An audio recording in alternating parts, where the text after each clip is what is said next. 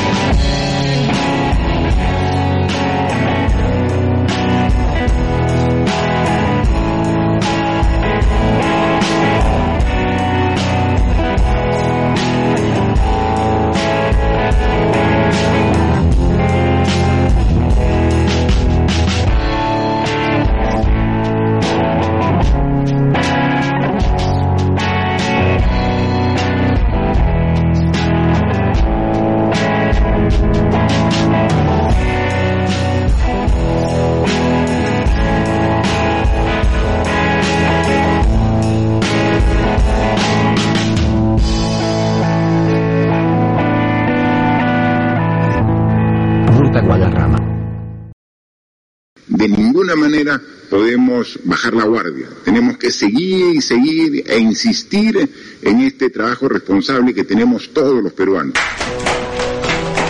Porfirio, Porfirio, ¿has escuchado? Llevan más de 1.100 muertos a causa de este virus. Sí, María.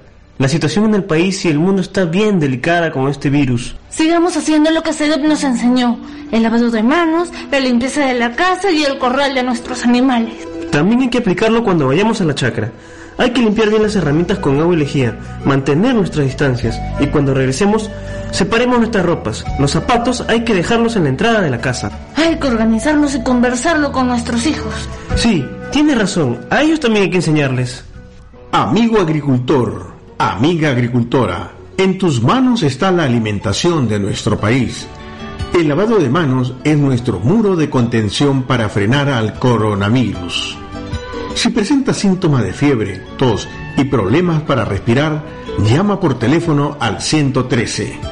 Recuerda, te queremos sano. Cumple con las recomendaciones dadas por el Ministerio de Salud.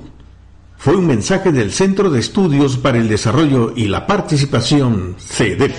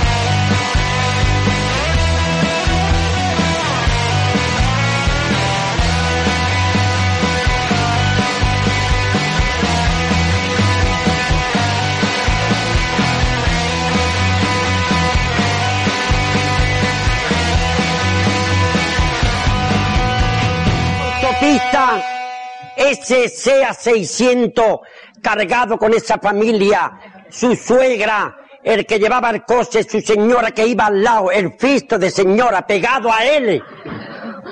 Y hace así la Guardia Civil, la meretérica que estaba en la esquina, quieto, quieto, atento.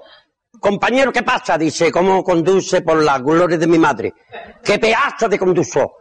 ¿Cómo respeta la línea continua, la descontinua? Es un monstruo.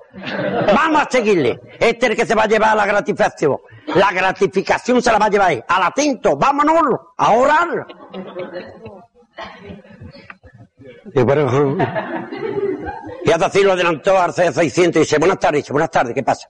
Dice, es usted un pedazo de conductor, ¿eh? Es usted un fisto de conductor. Es usted un diodeno de la carretera. Es usted un fenómeno. Se lo dice el cabo. La factura de tráfico le va a regalar a usted 150 mil pesetas. Se da usted queen. Y dice este, oh, qué alegría, dice, ¿qué va a hacer usted con el dinero? Y dice, este, lo primero que voy a hacer por la gloria de mi madre es sacarme el carnet de conducir. ¿Cómo? ¿Cómo? Y viva la mujer que iba al lado, dice, no le haga usted caso a este pedazo de fisto de conductor que va borracho perdido, el hijo puta. Y la suegra que iba detrás dice, no te lo decía yo, to sorda, pecador, que liga menos que un chirobá en una piscina, que con un coche robado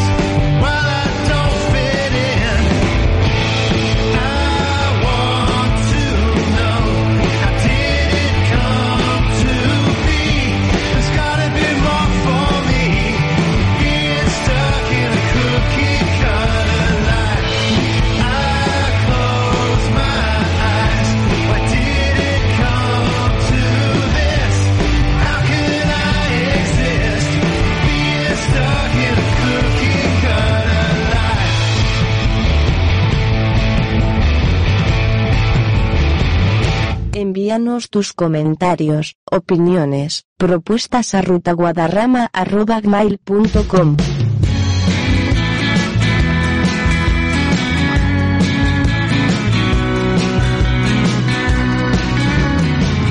Quizás maldiciones del matan rebelde que te hace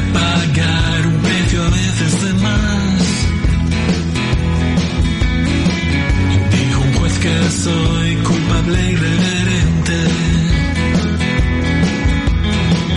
pero no hay sentencia que me pueda tumbar. Al diablo sus normas, otro mundo es mejor.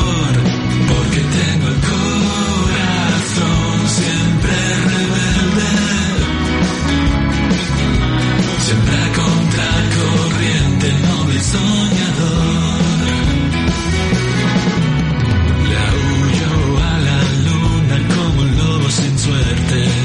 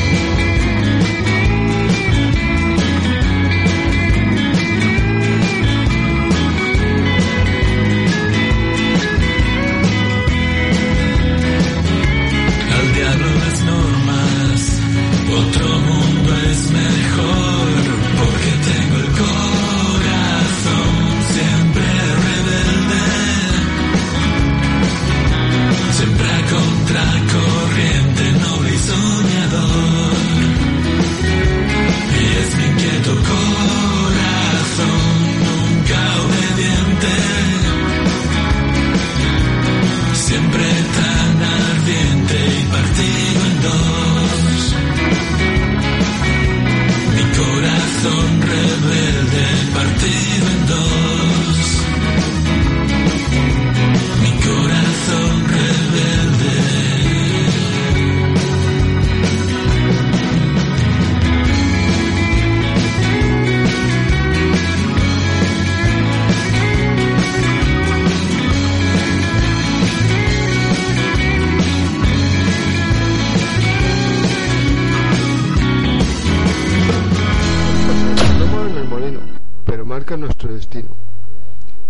Una serie de manifestaciones personales que con ello quiero dar a entender que aunque el agua pasada ya no volverá a pasar, pero a su paso deja una marcada huella, lo cual queda ahí, no desaparece. Esta expresión de la filosofía popular es totalmente aplicable a todas esas personas que tienen una opinión necia de la historia. Aquellos que opinan que a los hechos que ya han pasado no tienen ninguna utilidad recordarlos, no valen para nada. No voy de acuerdo. Se olvidan totalmente de que la historia es la fuente del conocimiento, base de toda sabiduría y cultura. Borrar o olvidar el pasado porque no nos gusta o nos avergüenza, nos indigna, como muchos gobernantes imperialistas han tratado de hacer. Es una enorme torpeza. No nos gusta una ciudad, la arrasamos. Odiamos una raza, las terminamos. Estas y otras atrocidades no han desembocado nunca en nada práctico, pues la práctica de tales atrocidades no ha traído más que el empobrecimiento, muchas vidas absolutamente sacrificadas, y una gran pérdida de conocimientos y riqueza, y un gran daño a las generaciones posteriores, que no han podido conocer y disfrutar su beneficio. Pues hoy día tenemos suficiente información y conciencia del mal infligido en la antigüedad y en ocasiones volvemos a cometer casi las mismas torpezas. Parece mentira que no hemos aprendido nada y nos hemos dejado engañar y enredar por una política sucia y egoísta. Calles y plazas son cambiadas de nombre porque nos hemos cansado del que había o políticamente nos es molesto.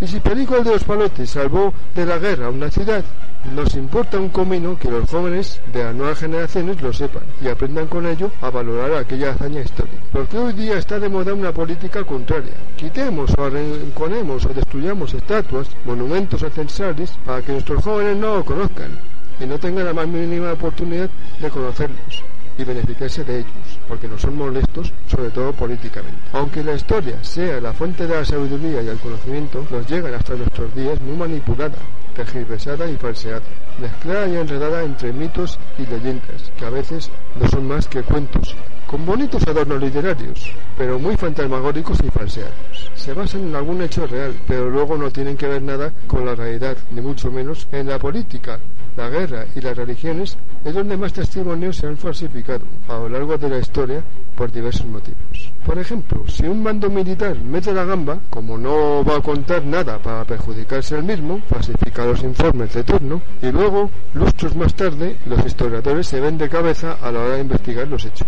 Si fulanita de tal se queda embarazada de forma comprometida, y más si es un personaje de prestigio o emblemático, para tapar dicho error se le echa la osadía a la historia y se inventa una historia falseada que o bien la ha seducido un dios de turno o el Espíritu Santo, a saber, y encima nos lo tragamos a lo largo de los siglos como bobos. Y si no es para ocultar nada, los escritores con mentes calenturientas han escrito historias como la de Santa Claus simplemente con ánimo de lucro.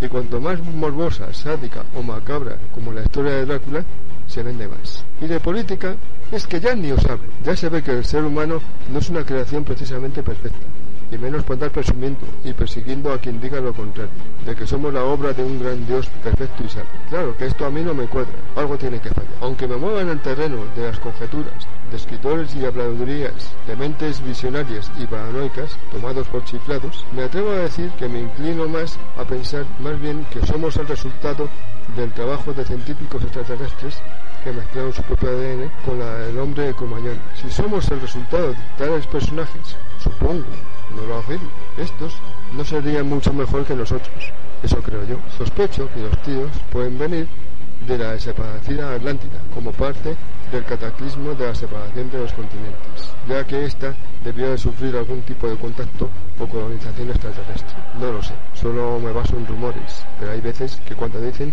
que el río suena, agua lleva. Los supervivientes de este desaparecido continente, unos debieron de ir hacia el oeste, influyendo grandemente a las culturas maya y azteca, y otros vinieron hacia occidente, formando el pueblo de Tartessus. No lo afirmo. Esta ciudad enterrada en los terrenos de Doñana se cree que puede ser la verdadera Atlántida, que hablan los antiguos griegos. No lo sé en concreto, solo hay diversa documentación no muy clara y muchas leyendas y habladurías. No parándonos aquí, sino que yendo bastante más lejos, debieron de ir ya hacia Oriente Medio o más allá, dando origen por lo menos a las grandes civilizaciones, la mesopotámica y la egipcia, que yo sepa. Conformando todo ello una vorágine de acontecimientos, muchos de ellos perdidos en el ocaso de los tiempos, por haberse destruido, escondido o perdido mucha documentación, lo que nos ha obligado a suponer, a inventar o a falsificar muchos datos. Por mucho que te hagan creer una historia, siempre hay alguien que te diga lo contrario, claro, con razón o sin ella. Vaya usted Dios a saber.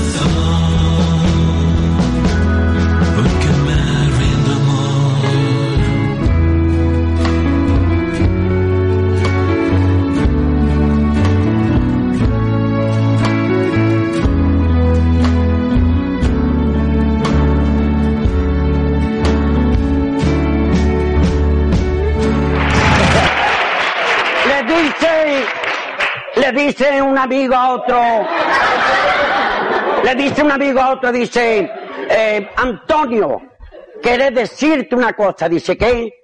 Te tengo que decir, tú no sabes que Manuel es homosexual.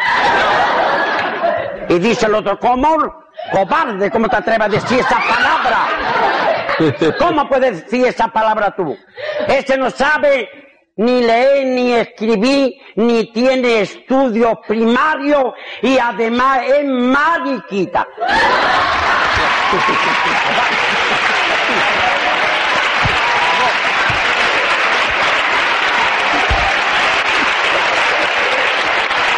Chiquito de la calza. Esa. Chiquito de la calza. Uno que llega a un restaurante, uno que llega a un restaurante y dice el camarero, por favor, eh, sentarse aquí. Y acepta- se sienta en ese pedazo de salón y dice, por favor, la carta de ordenar. Por favor, la carta rápidamente. Y hace así el camarero, "Eh, Juan dice, more. Y le da la carta, y hace así, lee la carta, eh, pone, "Juan, more, lo veo muy mal. Un entrecó, con unas poquitas de papitas fritas. ¿Te da, Queen? Sí. Esperando el entrecó y a la media hora viene el camarero. Joder. Y llega con ese pedazo de entrecó, se lo pone en ese pedazo de mesa con esa botella de tinto que estaba tomándosela y hace así este pecador con el tenedor, con el tenedor y el cuchillo y le echa mano para comerse el fistro del entrecó. Corta un trocito, corta un trocito, lo prueba y hace tacilla. Esto está malísimo. Es un fistro, esto está muy malo. Por favor, camarero, dile usted al cocinero que se meta el entrecó por aquí, por el fistro vaginal. Rápidamente. Se meta el fistro por aquí y dice el camarero, ahora no puede ser, cobarde, porque te está metiendo una paella de siete.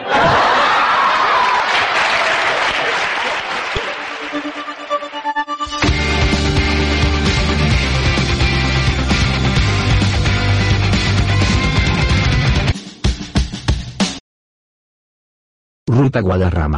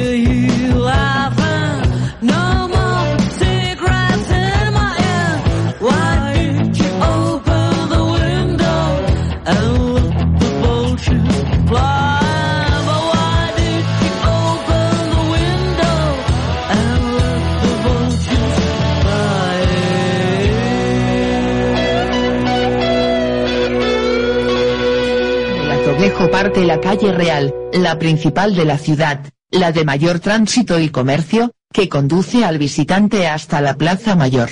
Esta calle se divide en varios tramos, Cervantes, llamada anteriormente Calle Real del Carmen, por el antiguo convento cuyo solar ocupa hoy una entidad bancaria, Juan Bravo, en recuerdo del comunero segoviano, Plazuela del Corpus, por la antigua Sinagoga Mayor, hoy Iglesia Convento de Corpus Christi, y por último, Isabel la Católica, desde donde desembocamos en la Plaza Mayor, arteria principal de la ciudad que recoge un interesante conjunto arquitectónico de los siglos XV y V hasta comienzos del XX.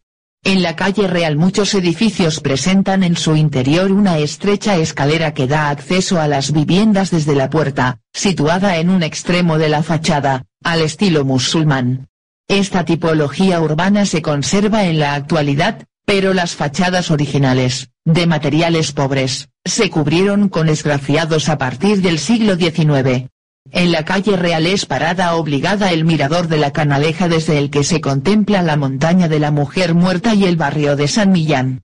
Enfrente encontramos el Teatro Cervantes adosado a un cubo de la muralla y enseguida, la Casa de los Picos, hoy Escuela de Artes Aplicadas y Oficios Artísticos. Junto a esta casa fuerte se encontraba la Puerta de San Martín destruida en 1883 que hoy rememora una placa en la fachada lateral de la Casa de los Picos.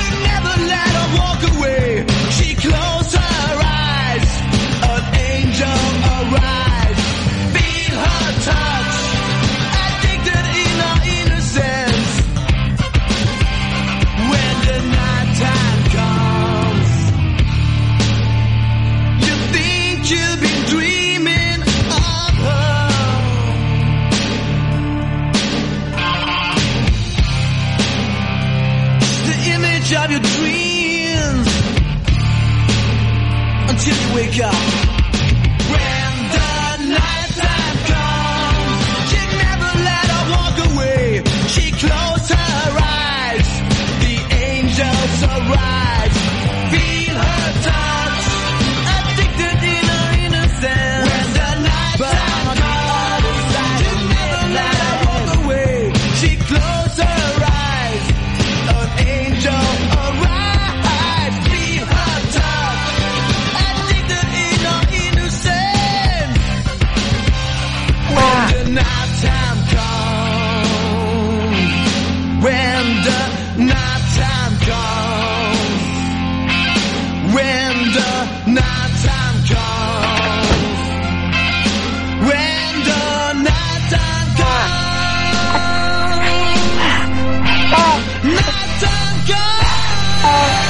Era inventor.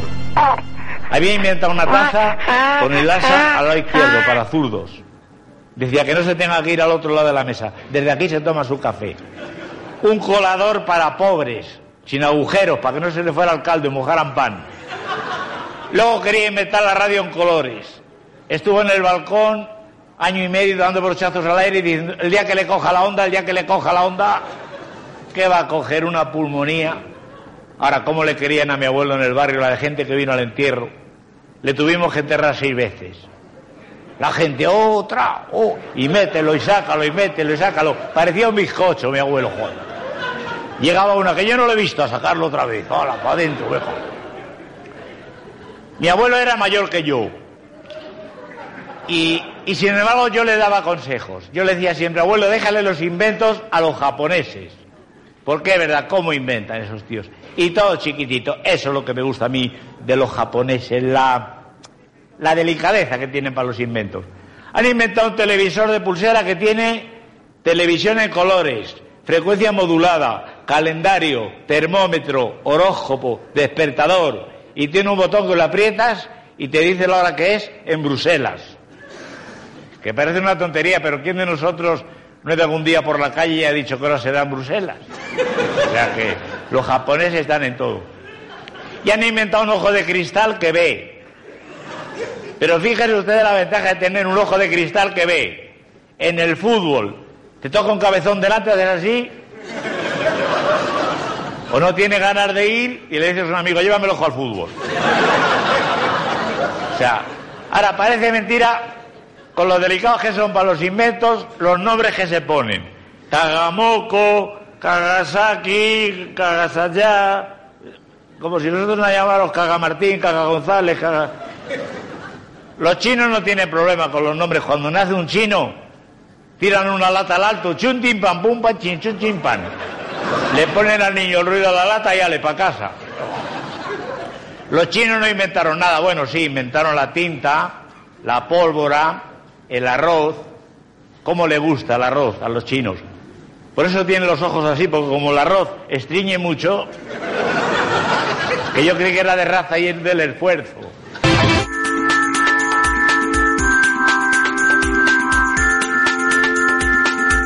Ruta Guadarrama, el programa de la nueva música, del entretenimiento, historia y humor.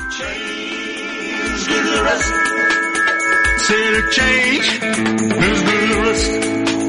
I'm feeling uptight. This is life. Time of moving on. I said to change.